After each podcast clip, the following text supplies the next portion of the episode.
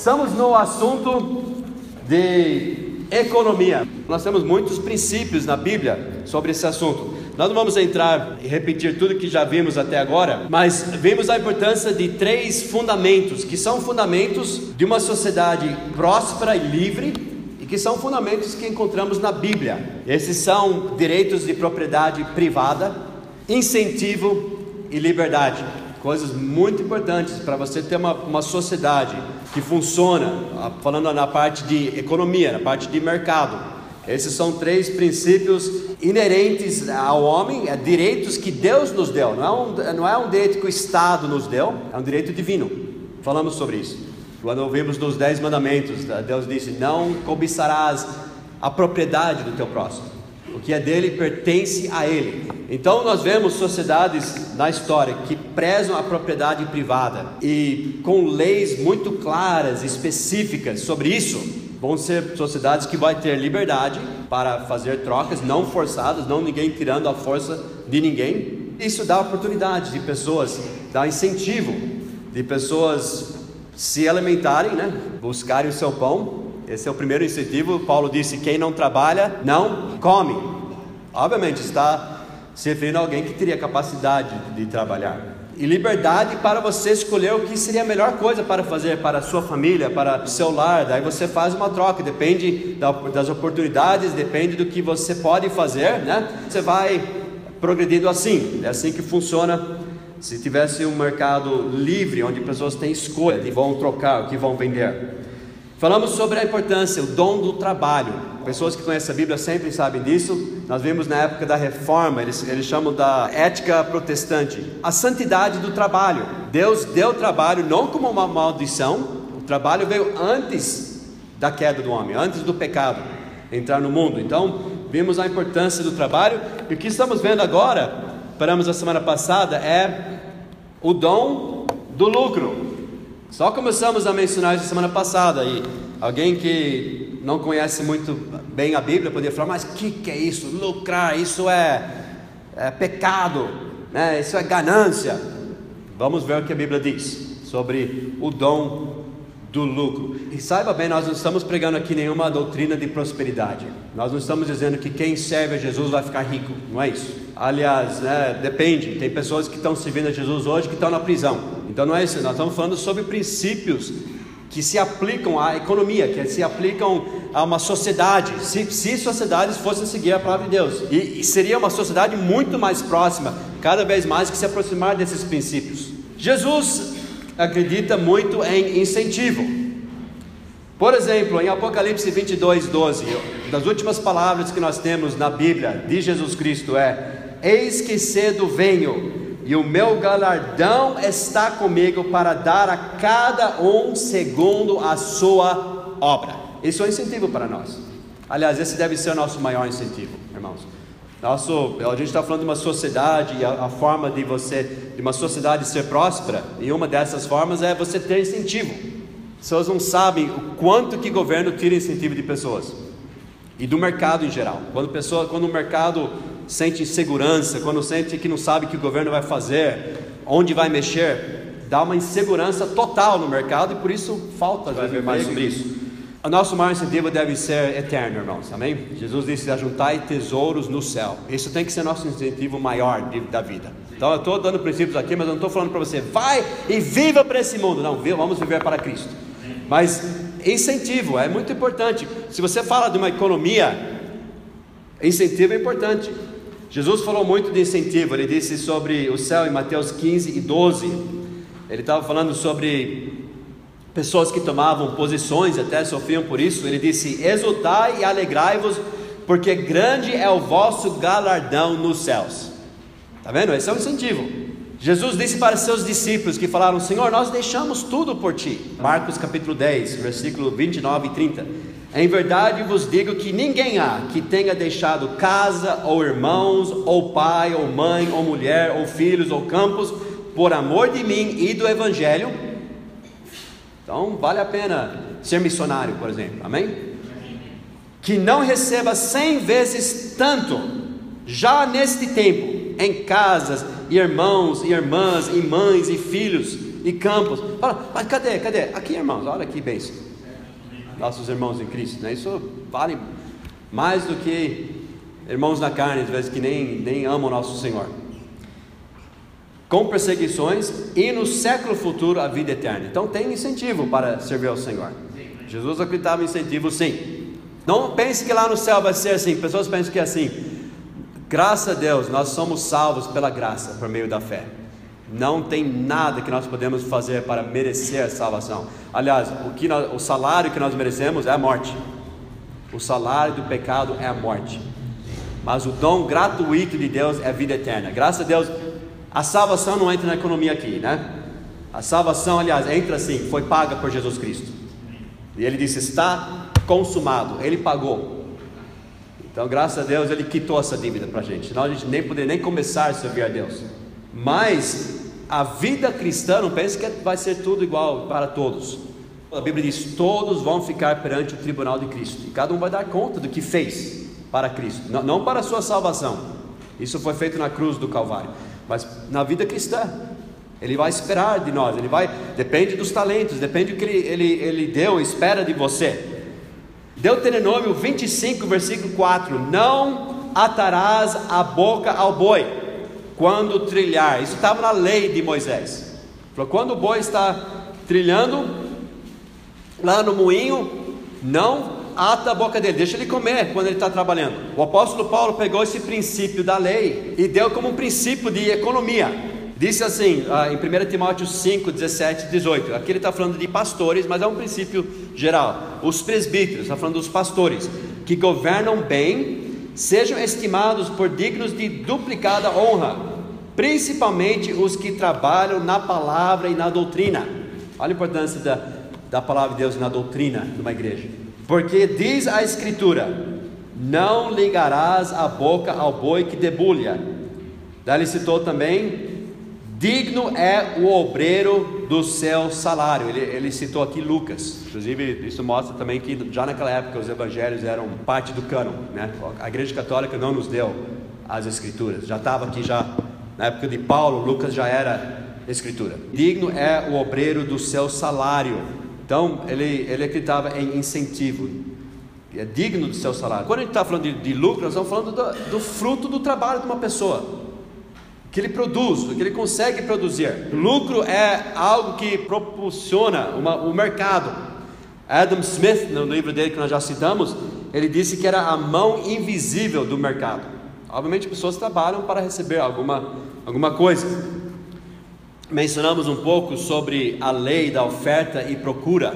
Incrível se você estuda isso. A gente estava conversando um pouco depois do culto com o Cleiton, o César e outros. É uma coisa inacreditável. Né? Firmas vão produzir visando lucro, obviamente. Se você tiver, tiver um mercado livre, um livre mercado mesmo, o que acontece? Quanto mais lucro eles conseguem, mais eles vão produzindo, mas chega um ponto que não valeria mais a pena produzir. Mas eles vão produzindo enquanto eles acham que dá mais lucro. Só que também pessoas vão comprando de acordo com o que eles podem, de um certo preço. Nesse preço, pessoas compram tantos produtos. Nesse preço, eles compram mais. Nesse preço, mais pessoas compram. Daí vai. Chega um ponto que daí não vale mais a pena. Daí firmas param de produzir aquilo, menos produzem. E daí vai. E chega um ponto, parece uma coisa mágica. Se deixasse o mercado funcionar, o preço determina nunca vai faltar. Chega num preço certo que determina o que pessoas querem, que precisam, que estão dispostas a pagar por aquilo, ele chega a chamado equilíbrio. Estava perguntando para o César na escola se os economistas sabem disso, sabem, e ele disse que tanto que na, na parte da economia mesmo, aqueles que ensinavam esse assunto mesmo, quando tinha greves e outras coisas, eles nem participavam, porque eles sabiam que, como funciona o mercado. É, é, funciona, é assim mesmo, oferta e procura. E força o equilíbrio, mas lembra, você está no mercado livre, isso chega naturalmente, ninguém está tirando a força de ninguém, ninguém está forçando ninguém a comprar nada e nem a produzir nada ou, não, ou deixar de produzir. É uma troca livre, voluntária. Incrível como funciona.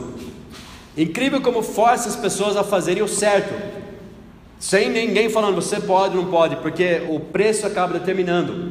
Ele força as pessoas a pensarem nos outros. Se tivesse um mercado livre, sem intervenção demais do governo, ninguém pode te forçar a comprar. Então, como que você vai conseguir um lucro? Como você vai conseguir o capital? Como você vai conseguir um fruto, né? Você vai ter que produzir algo, oferecer algo, mesmo se for seu serviço, a, a sua habilidade, alguma coisa, em troca do que eles vão querer entregar, mas ninguém pode forçar ninguém a dar.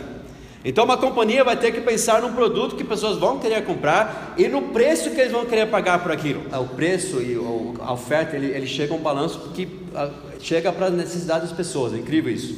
Mas e se tiver um grande monopólio? Sabe o que acontece? Monopólios acontecem quando governos limitam. Você não pode entrar aqui. Você se uma companhia produzisse um produto muito bom, que todo mundo quer, a um preço super bom, todo mundo está comprando, sabe o que aconteceria? Isso daqui aumenta, isso aqui é só uma, uma companhia, uma procura, mas isso multiplica. Isso pode ser o mercado inteiro. Outras companhias vão, opa, está dando lucro lá, eles vão entrar também. Outros vão pensar, outros vão inovar. E daí entra outros no mercado é uma coisa constante. É uma coisa impossível de alguém controlar, porque o que controla é o consumidor. Eu estou dando um pouco sobre o que é esse de procura e, e oferta mas força pessoas a pensarem na necessidade dos outros, mesmo se alguém é ganancioso, se tiver liberdade e, e é muito importante, proteção de propriedade, propriedade privada, com leis bem claras sobre o que é propriedade, o que pertence a cada pessoa, isso é muito importante. Até o governo não deve tirar a propriedade de pessoas. Se tiver essa proteção de propriedade, essa liberdade, ninguém pode forçar você a comprar nada. Está entendendo? Ninguém pode forçar. A pessoa, se ele quiser lucrar, ele tem que pensar numa forma que te, de te agradar, de agradar o consumidor e assim por diante. E assim novos empregos são gerados. Mais ou menos é assim: a pessoa produz e esse dá lucro. Ele acumula capital, ele, ele poupa, talvez, se alguém quiser investir, né? Poupa, acumula uma, um certo capital. E o pastor Sebastião, né? Ele, ele quer ver se ele guarda um certo dinheiro, né? não é fácil, né? Se ele conseguir guardar dinheiro, ele pode investir em açaí mais barato, né? Ele comprar em monte. Ele não quer comprar de pouco, ele quer comprar de monte, mas para isso ele teria que ter lucro para poder guardar para chegar a um ponto que ele poderia investir, ou comprar uma máquina nova, ou contratar mais alguém, enfim, ajudar. A gente vai falar sobre isso, ou gastar essas, essas três coisas que você pode fazer com o fruto do seu trabalho. Mas como eu falei, o livre mercado te força a lucrar pensando na necessidade, o que o outro precisa, o que o outro quer. Você não pode roubar, você não pode tirar a força. Você não pode chegar para o governo e falar, ó, começa a cobrar isso de todo mundo e dá para mim. Você não pode fazer isso. Então você força a pensar no outro. Gastar, sim, mas na vontade de Deus, né? A Bíblia diz que até isso, a Bíblia diz que Deus nos dá coisas para delas gozarmos, amém? Não é errado necessariamente gastar, mas depende, depende. Deus é bom e a gente gasta para nossas necessidades, nossa comida e coisas a mais que Deus nos dá, da vontade do Senhor. Efésios 4, 28. Aquele que furtava, não furte mais. Olha o que Paulo disse. Antes o que? Trabalhe. Está vendo a importância do trabalho da palavra de Deus? Aquele que furtava, não furte mais. Antes trabalhe, fazendo com as mãos o que é bom as mãos é a sua propriedade. Ok? Então, se você não tem nada nesse mundo, você não tem nenhuma propriedade, você tem as duas mãos. Lembra que Abraão Lincoln falou isso? Você tem as duas mãos para alguma coisa você pode fazer para trazer comida para a boca. Né? Começa por isso, depois pode acumular outras coisas. Fazendo com as mãos o que é bom, para que tenha o que repartir com o que tiver necessidade. Tá vendo? Ele falou: você trabalha, lucra, e com esse lucro, uma das coisas que você pode fazer é ajudar outros que têm necessidade. A gente vai falar sobre isso. Nós vemos esses princípios aqui em Provérbios capítulo 31. Vamos ver sobre a mulher virtuosa, lá em Provérbios 31. Nós vamos ler tudo, o estudo não é sobre a mulher virtuosa hoje, tem muitas coisas que a gente poderia falar sobre ela, mas uh, vamos ver a parte de capitalismo da mulher virtuosa aqui, né? Provérbios 31. Só relembrando, quando a gente fala de capitalismo, se alguém não estava no estudo anterior, é bem importante definir os termos, né? São duas filosofias opostas. No socialismo, nós vemos o controle e posse estatal da indústria e propriedade. O Estado determina o que é seu direito, o que não é seu direito e tudo mais. No capitalismo, que foi baseado em princípios da Bíblia. Foi a, não é a, que pessoas pensam às vezes sobre capitalismo, né? que é intervencionismo, que é o governo ah, controlando grandes firmas e os ricos né, pagando, subornando para conseguir empurrar os outros fora do mercado. Isso que pessoas pensam que é capitalismo. O capitalismo mesmo era troca livre de bens, troca livre, isso é importante, protegido por leis da propriedade privada. São leis. Se a gente fosse falar só essas leis do começo dos Estados Unidos, eles tinham muita preocupação sobre isso. Que eles sabiam que qualquer sistema, qualquer governo vai acabar favorecendo os ricos. Eles pensaram nisso. Então eles tinham que proteger a propriedade, por mais simples que fosse, de pessoas, para pelo menos dar a pessoas a oportunidade de, de poder adquirir a propriedade. Isso é outra história, mas é muito importante a propriedade privada, a troca livre de bens e serviços de propriedade privada. A gente fala propriedade, pode ser tudo, pode ser seu computador, pode ser muitas coisas. Então é isso que a gente está falando. A troca livre com leis. Nós vimos aquele documento da independência dos Estados Unidos, falaram que tinha certos dons divinos dados ao homem, inerentes ao homem, e que o governo foi dado, que deve ser do consentimento do povo, para proteger a vida, para proteger a liberdade de pessoas poderem negociar e viver e cuidar de sua família, e a propriedade. O governo foi para nossa proteção, a Bíblia diz, eles castigam os malfeitores, protegem né, os benfeitores, eles dão liberdade. Foi por isso que foi instituído o governo. O governo não foi instituído para cuidar de pessoas e para determinar o que, que vai ser feito. E pessoas extrapolaram, né, foram além. Não foi isso que Deus deu ao governo. E quando o governo começa a fazer isso, causa grandes confusões na economia. Tudo que o governo faz, você tem que pensar assim: quais são os custos escondidos? Quais são os custos não previstos? Recentemente uh, tiveram leis que agora vamos ter que fazer assim com empregadas domésticas. Você tem que ter isso, tem que ter aquilo, tem que fazer isso, tem que fazer aquilo. É bom se puder fazer isso, mas muitas perderam o emprego por causa disso. Muitas.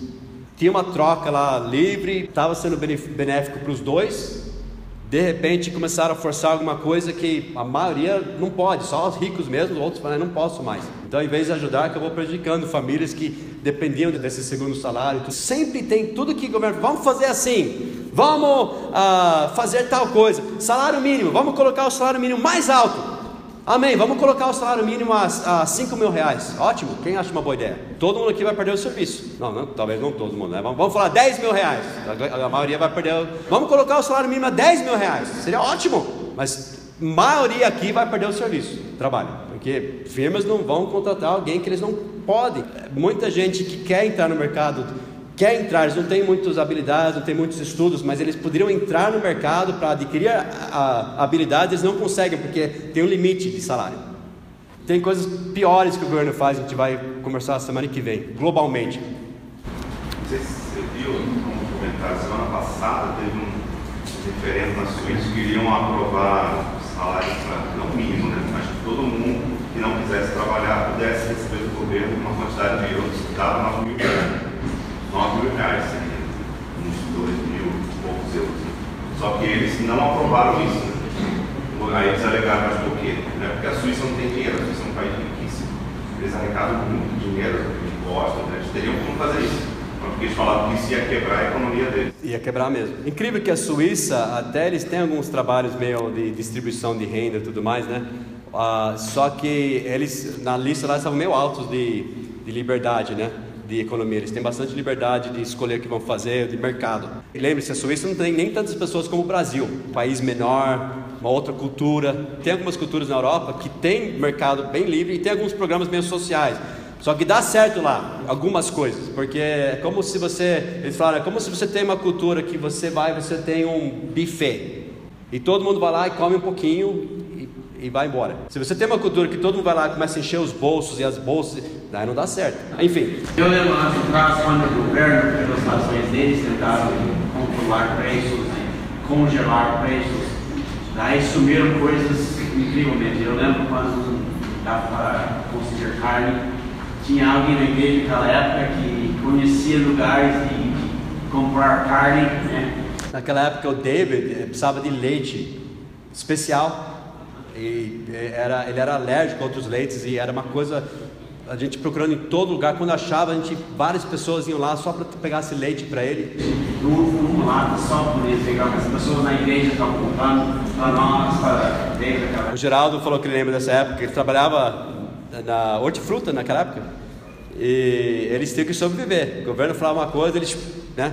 Aí eles aumentaram os preços, os hotéis e outros lugares aumentaram muito o preço só para negociar performance. Terrível. Tem que colocar na cabeça tudo que o governo faz. Lembre-se, porque quando você tem governos fazendo essas coisas, é porque eles acreditam que o governo é a solução. É outra filosofia, aquela filosofia que a gente falou, eles são papais, vão cuidar da gente. Causa grandes confusões. Quase tudo. Não quando eles fazem o que devem fazer. Proteger a vida. Ah, esses mesmos governos que querem mexer isso, eles estão permitindo aborto, estão permitindo crimes, não protegendo a gente, não protegendo a, propriedade. Está pensando no telefone, até a questão de, do mercado de telefones aqui no Brasil. É tão manipulado pelo governo que estraga o mercado de telefones aqui, porque ah, eles mexem tanto com os impostos, então eles têm o que é chamada lei do bem. Só que a lei do bem é só numa categoria de celulares. Então o que, que acontece? Isso acaba inflando até mais os impostos dos outros celulares que então alguém de repente gostaria de investir um pouco mais para comprar um iPhone, sobe tipo para 3 mil, 4 mil reais, quando poderia ter competido melhor. E aqueles celulares que, que têm um desconto maior, eles aumentam os, o, o lucro naquele lá, porque eles sabem que eles têm mais impostos, já que o outro vai ter que pagar tanto naquele outro valor, eles vão aceitar de pagar 500 a menos desse. Então eles lucram mais, o governo lucra mais e, e o consumidor sai perdendo. Se deixasse o livre mercado. É muito complicado. Um presidente, um dos melhores que os Estados Unidos já teve, o nome dele era Ronald Reagan, ele disse as nove palavras, não lembro quantas palavras, mais assustadoras que você pode ouvir. Boa tarde, eu sou do governo e eu vim aqui ajudar. É uma atitude, você pensa, eles estão entrando em áreas que não é para eles entrarem nossa vida, nossos lares, enfim. Semana que vem a gente vai mais falar sobre economia global. Aqui é sobre mais economia pessoal. Esse de oferta e procura é mais, vamos pensar mais microeconomia. Semana que vem a gente vai falar sobre macroeconomia. Vocês nem imaginam o que o governo faz. O governo acha que eles são deuses. E lembre-se, tudo começou falando, o princípio que a gente viu algumas semanas atrás, governos é feito de homens. Não é Jesus Cristo reinando em Jerusalém, e nem anjos, é homens. Falava, que bagunça, que corrupção. Deixa eu colocar o meu candidato lá, você vai ver, ele é santinho. Não existe. Maldito homem que confia no homem. E são homens que controlando, ah, então vamos, o governo vai nos salvar. Estão enchendo o bolso muitas, muitas pessoas. Esse é o problema quando você não tem governos que seguem esses princípios, tem consequências gravíssimas. E interesses atrás que a gente nem imagina. Provérbios 31. Mulher virtuosa, quem a achará? O seu valor muito excede ao de rubis. Daí fala muita coisa sobre a mulher virtuosa, não há mensagem sobre a mulher virtuosa, mas vamos ver como que ela era capitalista. Né? Veja o versículo 16: examina uma propriedade e adquire-a, planta uma vinha com o fruto das suas mãos. Então ela examina uma propriedade. Por que ela examinou a propriedade? Para ver se é uma boa propriedade, se vai dar lucro, não é? Ela não pegar qualquer, ela examinou, examinou para ver se era boa, se ia produzir, então ela acreditava em lucro, né? Examina, vê se vai trazer lucro. Daí, versículo 18: Vê que é boa a sua mercadoria, e a sua lâmpada não se apaga de, de noite. Ela vê que é boa a sua mercadoria. Deixa eu só voltar aqui. Ela planta uma vinha, versículo 16, com o fruto das suas mãos. Ela lucrou, teve lucro, né, capital, que ela produziu, lucrou, sem dúvida economizou até um certo ponto para poder investir. Ela, com o fruto das suas mãos, ela conseguiu comprar mais um campo. Aqui, versículo 16: planta uma vinha com o fruto das suas mãos. Vê, versículo 18, que é boa a sua, que ela examina a propriedade e adquire, né? ela, ela adquiriu, com, ela tinha esse investimento, depois ela, ela trabalhou. Versículo 18, vê que é boa a sua mercadoria. Então ela, olha, ela era capitalista. Ela olhou e falou: Ó, oh, essa mercadoria, esse, esse, esse pano aqui, Eu compraria nesse preço, nessa qualidade. Ela viu que era boa a mercadoria dela. Ela, sem dúvida, pensou nos seus clientes. Eles comprariam esse produto nesse, nesse preço, nessa qualidade. Tá vendo? Ela viu que foi boa. Boa para quem? Para quem que vai comprar. É custo-benefício. E a sua lâmpada não se apaga de noite. Ela era trabalhadora, né? Trabalhava duro. Às vezes tem que né, suar para conseguir capital. Versículo 20, nós voltamos aqui, né? Uh, investiu, ela comprou mais uma propriedade, sem dúvida, ela comprou roupas para a família, comida para a família, gastou.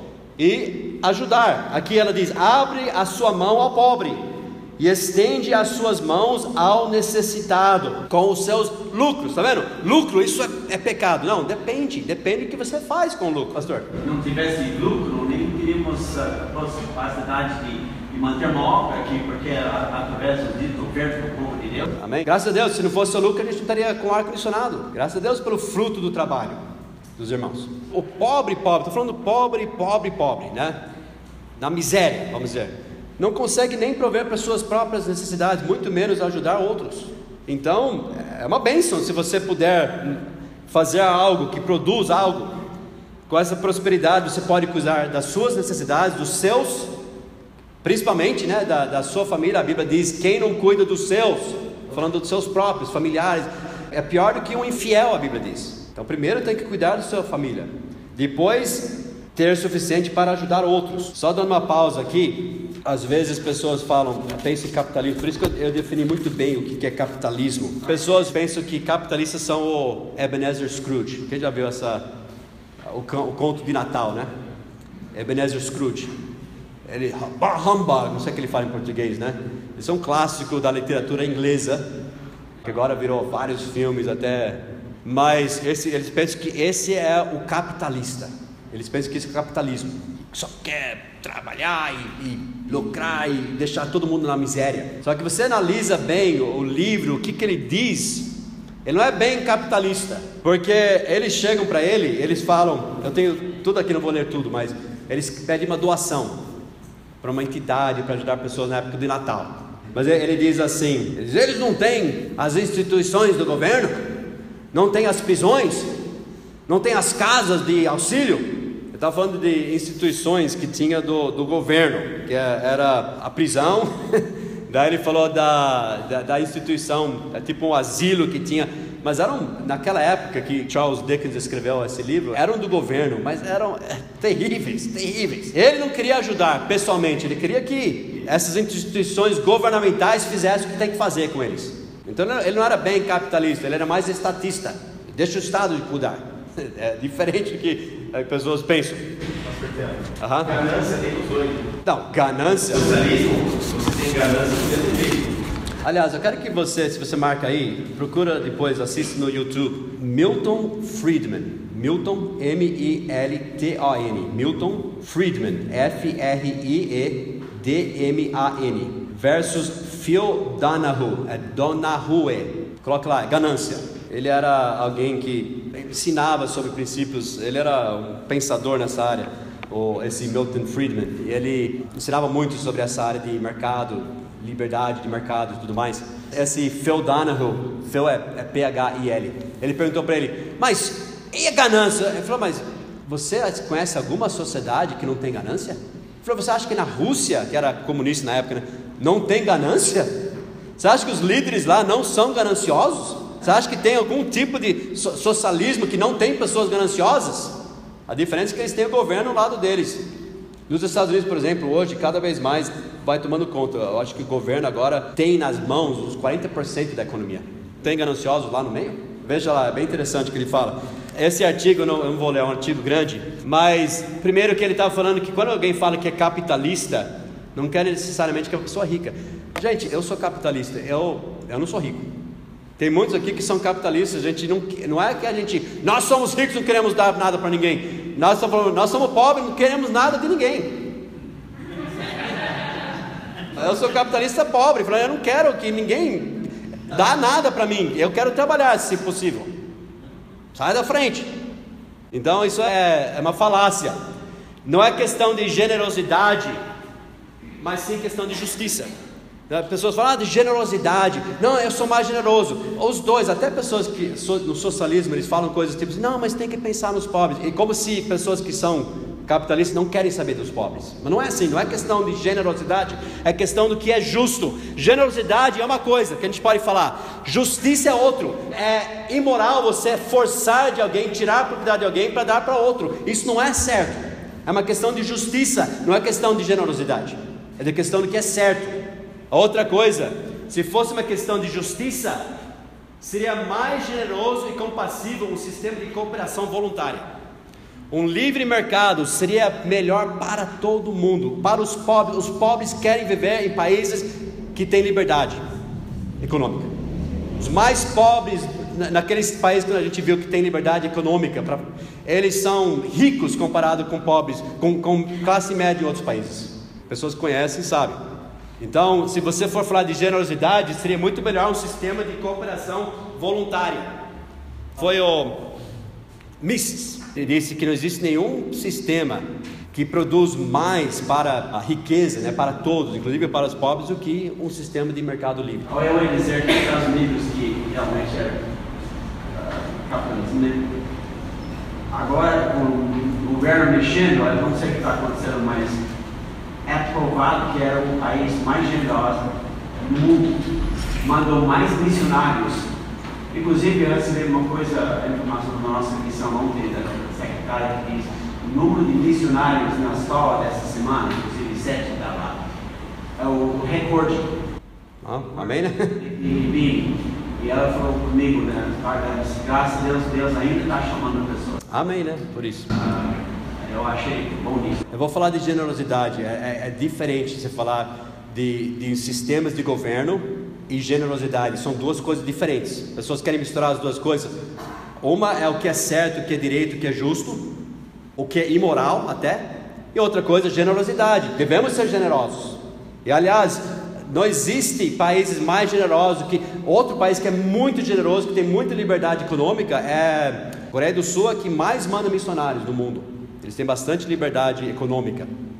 Mas se você realmente quiser ajudar os pobres, se você tem uma, um sistema de chamado cooperação voluntária e liberdade e, e, proteção de propriedade, é a melhor. Eu falei nos Estados Unidos, 80% dos pobres têm ar condicionado. Falar por quê? Uma era o mercado. Esse é um dos principais que, que tem facilitado isso. Uma certeza. O engraçado também, quanto mais a pessoa pobre começa a ganhar um pouco mais de dinheiro, vamos dizer, de alguma forma que ela consegue, ela não quer mais também, é, ela quer a propriedade privada depois. Sim. Uma vez que ela conquista algum dinheiro, ela quer receber tudo, só que uma vez que ela, ela tem alguma coisa, ela não quer. E deve ter, né? Deve ter. Mas a gente não deve querer nada que é de outra pessoa.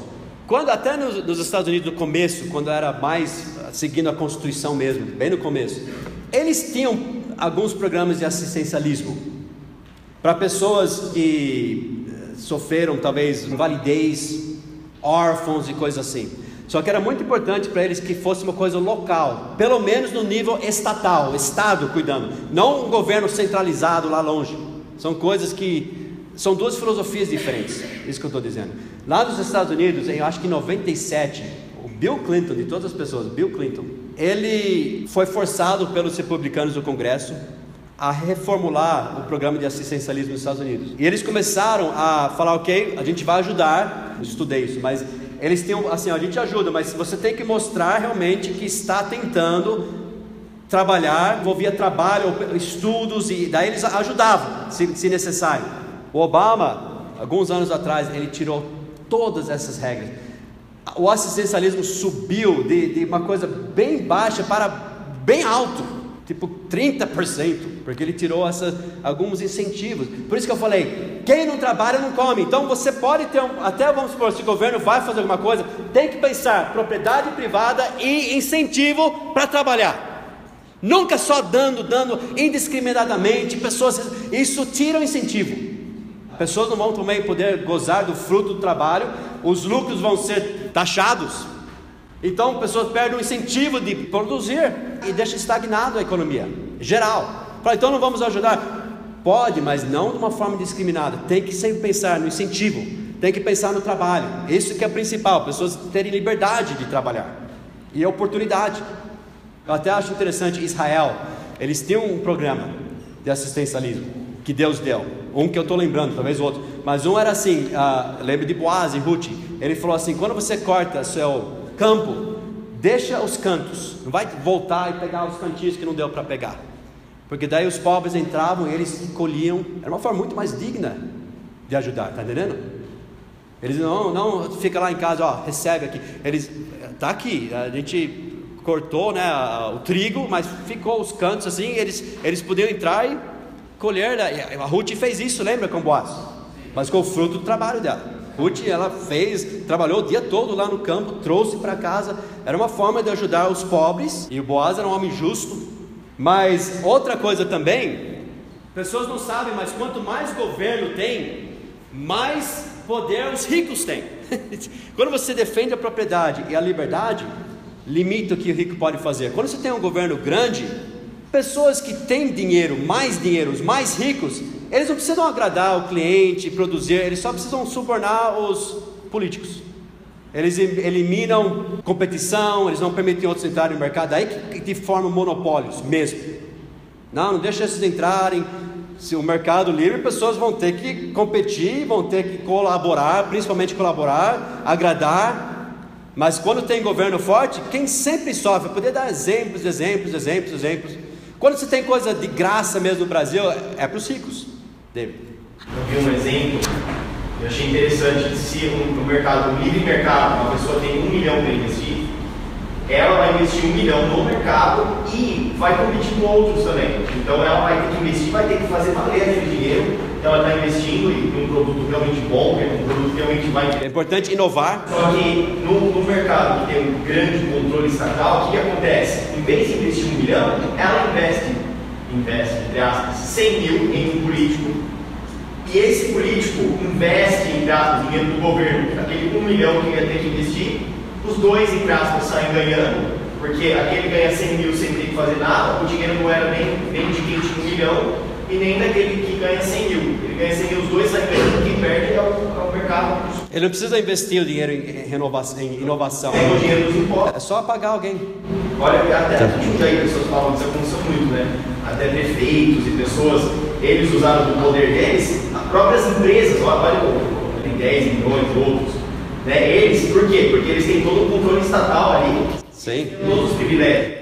Como que isso funciona? Não funciona sem governo. Ele não poderia roubar isso sem governo grande.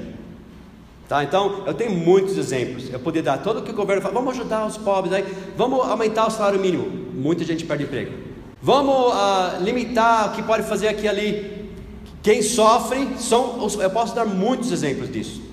E falando sobre caridade, né, sobre generosidade, ah, se tivesse caridade, vamos supor, ah, tivesse necessidade, tivesse pessoas precisando de ajuda em tal lugar, etc, etc, a caridade privada é muito mais efetivo do que assistencialismo do governo, muito mais.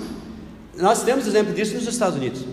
Por quê? Porque assistencialismo do governo não tem, eles não têm que dar conta para ninguém. Se você é uma entidade privada, por exemplo, a Cruz Vermelha dos Estados Unidos é privada, pessoas doam, eles têm que dar conta, a mídia fica em cima, a distribuição vai, quase tudo que vai, vai para as pessoas que têm que ajudar, gastos administrativos são muito mais baixos. E vão, eles têm grandes organizações, como eu falei, a Cruz Vermelha, por exemplo. Esses dias o Donald Trump arrecadou, acho que 6 milhões de dólares para uma entidade que ajuda os veteranos da guerra porque o governo está deixando eles morrerem. Eles estão em filas, eles estão em filas do governo, e o governo manda eles para as guerras, eles voltam com problemas de saúde, morrendo, e eles ficam 8, 10 anos na fila para. Sem brincadeira, eles ficam anos na fila e morrem.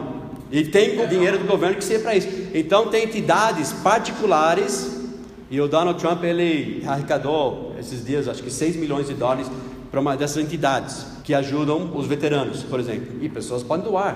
Eu já doei para entidades particulares. Você não? Eu já. Daí, o que, que eles fazem?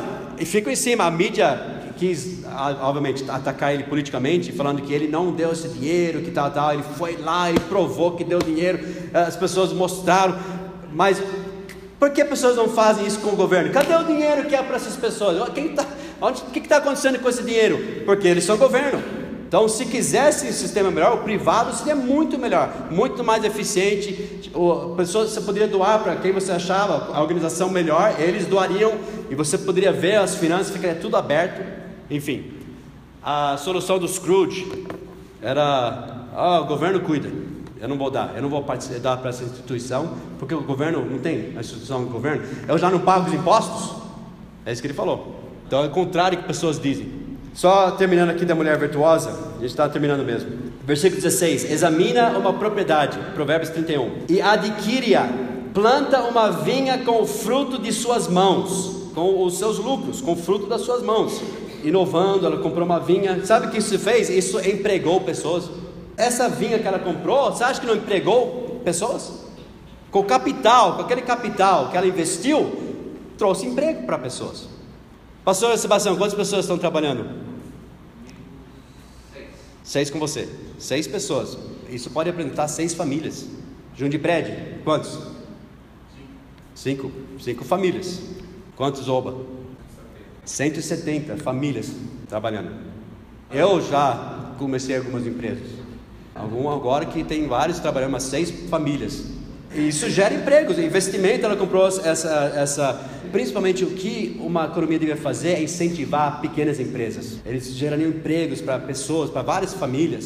Seria uma coisa maravilhosa se tivesse essa, esse incentivo de você ficar com lucro. Não, ah, se eu trabalhar aqui, eu, sinceramente, Luiz Henrique às vezes já teve oportunidades de crescer muito a companhia, um serviço muito grande. Ele começou a calcular: peraí, eu vou ter que contratar tantas pessoas, né? Eu vou ter que fazer isso, eu vou pagar outra taxa de, de impostos, não vale a pena. Eu não, eu não posso progredir, eu não posso crescer, eu não posso pregar outros porque eu vou ter que pagar demais. Eu devia incentivar pessoas assim. Isso ajudaria muito mais pessoas. Daí diz, versículo 31, veja aqui: Dá-lhe do fruto das suas mãos. Dá-lhe esse é incentivo. Dá-lhe do fruto das suas mãos. Pessoas devem receber o que eles produzem, que é o lucro, e deixe o seu próprio trabalho louvá-lo nas portas. Esse é o direito de propriedade. Dá-lhe do fruto das suas mãos. Ela deve ser o dono do que ela produz. Por que então? Se, não, se a pessoa não é o dono, não é, não pode receber, não pode ser o dono, dá-lhe ser o dono do, do fruto das suas mãos. Qual é o incentivo de arriscar, de investir, de trabalhar mais duro que outros talvez? Por que fazer a companhia renovar? E essas bênçãos, esse lucro, ela queria ganhar para ajudar outros, até, para ser generosa. Ela dava, ela ajudava. E equidade, só falando isso, quando disse dá-lhe do fruto das suas mãos, deixa eu falar uma coisa, é importante tratar pessoas de uma forma justa, mas não necessariamente igual. Socialismo, eles têm esse pensamento de, de grupo de premiar o grupo. Capitalismo, como nós vimos semana passada, um pouquinho hoje, a incentivo a pessoa deve usufruir do fruto do seu trabalho. É diferente. Não, vamos fazer. Eh, lembra que nós demos exemplo lá dos peregrinos? Não deu certo. Não dá certo. Tem uma história que é contada de um professor que estava ensinando sobre isso. Daí os alunos tinham ideias diferentes, então ele fez o seguinte: ele deu uma prova bem difícil. Alguns estudaram e trabalharam, estudaram, alguns tinham mais capacidade também, estudaram. Outros ah, nem estudaram, estavam nem aí. No fim, alguns tiraram A. Quem já viu essa história? Alguns tiraram B, outros tiraram C, alguns não estudaram nada, tiraram D. Daí o que, que ele fez? Ele disse: Ok, todo mundo tirou, ele pegou a média, todo mundo tirou C. Obviamente, alguns reclamaram, né? Mas, mas eu estudei tanto. Não, não, não, mas pensa no bem do grupo. Todo, né, nós, né, todos, ah, você contribuiu né, para o. E pessoas ficaram iradas, mas como, mas eu, eu me matei para estudar e fiquei até duas horas da manhã. Não, mas que bom, né? Pelo menos você levantou a média para ser. Na, na próxima prova, você acha que aumentou a média do grupo ou abaixou a média do grupo? Porque os que não estudaram, melhor ainda, vou estudar mesmo. Os que estudaram, também não vou estudar. Abaixou a média. Isso acontece de uma forma global que a gente nem imagina como que isso acontece. O David, por exemplo, ele trabalha o dobro agora. Até ficou com quase perdeu a voz. o dobro ele trabalha. E quando se fala do dobro, não é só de horas, é ele chegava assim com provas, agora ele chega assim. Ele estava corrigindo uma coisa de provas, eu falei, quanto tempo demorou dele? Ele marca o tempo, 12 horas para ele corrigir as provas, de uma das provas. Ele trabalha o dobro, mas ele não recebe o dobro. Isso não é certo, isso não é justo, isso não é correto. Você tira o incentivo das pessoas, o, o fruto do seu trabalho. Eu tenho um aluno, ele é supervisor, ele foi, ele é engenheiro, ele foi oferecido ser gerente. Aí ele viu, o, o gerente anterior teve ataque cardíaco. Muito difícil, trabalhava muito, sem parar, dia e noite, não tinha mais vida. E o salário dele ia subir, mas os impostos que ele ia pagar, ele ia levar um pouco mais para casa. Ele falou: Não, eu estou bem aqui, obrigado. Mas vamos supor, você vai ser gerente, vai ter mais responsabilidade, vai ter mais, mas você vai receber mais. É um incentivo. Será que vai valer a pena? Você vai ter que decidir qual que é mais importante para você. É uma troca justa, voluntária. Você não é obrigado, mas também vai ser o fruto do seu trabalho. Dá-lhe do fruto do seu trabalho. Assisti uma entrevista de um homem, ele é um gênio. Ele tem uma organização chamada Scorpion, mas é o, é o verdadeiro, né? Ele, ele, só os gênios trabalham para ele. E eles têm maneira de medir tudo, é muito sobre programação de computadores, tudo. Eles têm maneira de medir tudo, o trabalho que cada um pôs. Ele disse: quando três pessoas estão trabalhando num projeto, quando termina, um trabalhou 50% a mais que os outros. Aliás, um fez 50% do trabalho. Se ele continuar, tudo bem, vamos para o próximo projeto. Ele vai perder esses gênios que trabalham para ele, porque eles são gênios, eles não são bobos. Ele disse que não, ele falou que não vale a pena, não vale a pena dar bônus, assim, tipo uma viagem, porque eles começam a calcular quanto custou para a viagem, falam, me dá o dinheiro, eu prefiro fazer o que eu quero com esse dinheiro. Então ele tem um sistema, ele calculou, tudo, ele falou, se um trabalhou 50% e os outros trabalharam 25% cada, daí ele calculou que o, o que trabalhou 50%, eles foram 16% injusto com aquela pessoa, e eles foram 8% justo a mais com os outros que trabalharam menos. Daí ele calcula isso, no próximo projeto, aquela pessoa que trabalhou 50%, ele ganha 16% a mais. E como gênio, tá certo, ele fica feliz. Né? Foi justo, daí ele zera a justiça. Mas eu estou falando, não, não é para tratar pessoas igual, é para tratar pessoas de uma forma justa. Isso que deve ser feito. Lembra, Jesus disse, né? Ele mandou. Então, tem muito, muitos princípios que a gente até leu que Jesus sobre os talentos e outros sobre mandar o trabalhador para o campo e tudo mais. Quando você faz isso, se você trata todo mundo igual, todo mundo igual, vamos jogar basquete aqui, todo mundo ganhou. É, e sabe, o socialismo, eles fazem, lá nos Estados Unidos, até nas escolas, eles não querem nenhuma competição.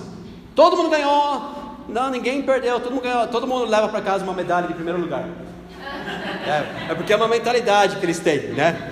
Daí, você vai, queda de motivação, queda de motivação, diminui o empreendedorismo, pessoas não, ah, não recebem por realização, rouba o trabalhador do fruto do seu trabalho duro e premia às vezes preguiça e, e apatia de uma forma injusta. Isso que disse Adam Smith na Riqueza das Nações. O esforço, eu vou terminar só com essa citação. O esforço natural de cada indivíduo para melhorar sua própria condição a gente falou isso semana passada também, cada um cuidando dos seus, como deve fazer. Quando se permite que ele atue com liberdade e segurança, tá vendo? Liberdade e proteção de propriedade. Constitui um princípio tão poderoso que por si só e sem qualquer outra ajuda, não somente é capaz de levar a sociedade à riqueza e à prosperidade, como também de superar uma centena de obstáculos impertinentes com os quais a insensatez das leis humanas com excessiva frequência obstrui seu exercício. Ele falou: se você deixar pessoas trabalharem, proteger o que é deles, da liberdade e segurança, deixar eles proverem para as suas próprias condições, né? melhorar, para melhorar a sua própria condição, ele falou que gera uma prosperidade que governos jamais conseguem produzir. Embora ele disse uh, que até obstrui, até fica no caminho, Embora não se possa negar que o efeito desses obstáculos seja sempre interferir em grau maior ou menor na sua liberdade ou diminuir sua segurança. Quando eu estava lá, onde foi assinada a Declaração de Independência dos Estados Unidos, eu, Alissa, Melissa e Steven, A mulher estava lá falando: Olha, quero que vocês vamos fazer um exercício aqui. Quem acha que quanto mais leis do governo tem, mais está protegendo nossa liberdade, vai para cá. Quem acha que quanto mais leis eles estão criando, está tirando nossa liberdade, vai para cá. Está tirando minha liberdade. Fui para cá. Né? Eu, o Steven também, a Mel e a Alice. Foram, acho que o tempo foi eu vou também. Né? Foram para lá. E alguns. A maioria das pessoas, muitos foram para cá. Não, tudo que o governo, as leis que estão passando, é tudo para proteger nossa liberdade. Felizmente não é. O ímpeto por maior regulamentação governamental é o ímpeto em direção à pobreza, desemprego, perda de liberdade. Quando foi escrito isso? Adam Smith? 1776. Mas ele não foi o único. Isso que a gente viu, por que funciona isso? Porque são princípios bíblicos. Sobre a natureza humana, o homem é pecador, consequentemente, aqueles que nos governam têm que ter controle, por isso tem que ter constituição que limita propriedade, pessoas querem o que é do outro, é ganância, é cobiça, tem que proteger a propriedade, tem que dar liberdade, que é um direito que Deus deu para o homem de ter uma cabeça, uma mente para saber o que é melhor fazer e produzir. Durante o reino de Cristo, o mundo continua. As pessoas vão nascer, vai ter hospitais, vai ter firmas. Qual tipo de sistema você acha que o Senhor Jesus vai usar? E qualquer coisa que ele fizer vai ser perfeito ainda por cima, né? Mas vai ter pessoas pecadores naquela época, então vai, sem dúvida, vai proteger a propriedade, tudo que a gente viu vai funcionar perfeitamente. Semana que vem, a gente terminou assim, essa é microeconomia. A gente vai falar sobre macroeconomia. Se isso era difícil, imagina a semana que vem. Não, tô brincando. Tchau, obrigado.